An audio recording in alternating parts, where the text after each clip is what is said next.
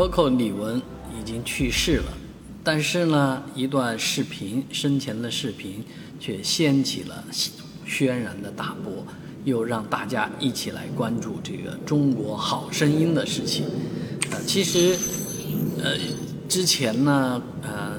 ，Coco 李玟是参加了这个《中国好声音》的录制，当了评委。也曾经引起了轩然大波啊，因为他对赛制不公平啊，发表了不同的意见，而之前啊这件事情就已经啊深深的影响啊这个身体有恙的李玟了，所以在 Coco 自杀这件事情上，大家都说是病痛病痛，但其实不光是病痛，还有他跟生活、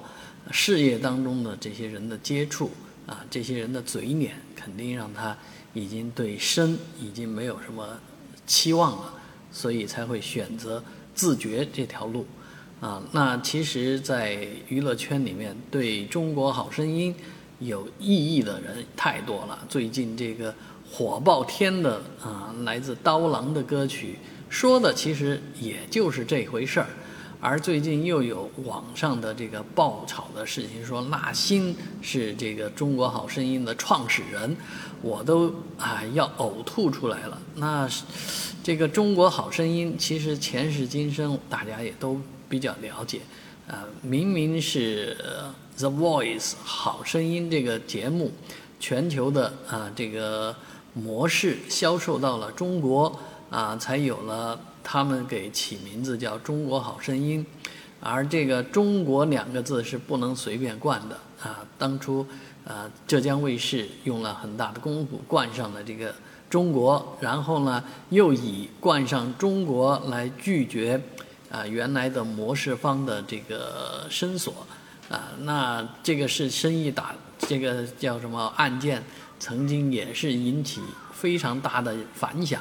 啊，那中国好声音这五个字确实是他们的，那就是他们的，啊，但事实上现在也有越来越多的人质疑，这样的节目怎么能冠以“中国”两个字呢？啊，那冠上“中国”这两个字的节目，呃，有那么好的水平吗？能代表国家吗？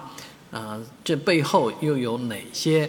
啊隐情？其实，在相关人员。当初的一些叙述当中，已经看出来很多违规的事情出现了，所以有必要追究相关的法律责任，啊，这是一件好事。中国好声音这个节目引发的这个呃，应该是文艺圈的反腐应该出现，